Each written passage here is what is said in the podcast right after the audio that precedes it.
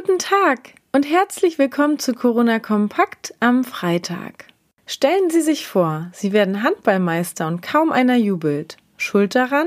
Natürlich Corona. So erging es gestern dem THW Kiel, der die 2,9 Kilogramm schwere Meisterschale 44 Tage nach Saisonabbruch entgegennahm. In Eckernförde, also quasi auf halber Strecke, wurde die Trophäe vom Vorjahresmeister SG Flensburg-Handewitt an den THW-Geschäftsführer übergeben und im Mannschaftsbus in die Sparkassenarena gebracht. Mit an Bord Ministerpräsident Daniel Günther, der beim Aussteigen vor Spielern und Trainer bemerkte, so gut war die Stimmung in Flensburg nicht. Anders und ein wenig komisch war es dann trotzdem. Mit Maske, Abstand und Handschuhen in der Sparkassenarena, statt mit jubelnden Fans, wilden Umarmungen und krachender Musik auf dem Rathausplatz. Meister ohne Feier, davon wird man sich beim THW Kiel wohl noch lange erzählen.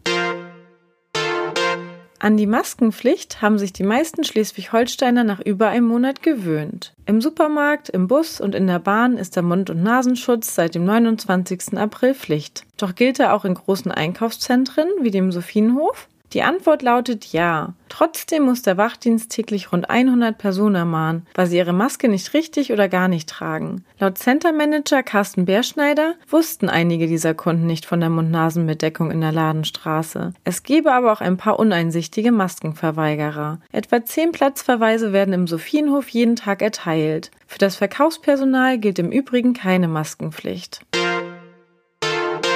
In Schleswig-Holstein sollen Schüler auch während der Ende Juni beginnenden Sommerferien die Gelegenheit zum Lernen bekommen. Bildungsministerin Karin Prien hat dem Bildungsausschuss des Landtags jetzt ein entsprechendes Konzept vorgelegt. So sollen Lerndefizite durch Schulausfall in der Corona-Krise aufgearbeitet werden. Das Angebot ist für die Schüler kostenlos und freiwillig, nach einer Anmeldung aber verbindlich. Wir wünschen Ihnen ein schönes Wochenende. Weitere Nachrichten und Hintergründe zum Coronavirus in Schleswig-Holstein finden Sie jederzeit unter kn-online.de slash Coronavirus.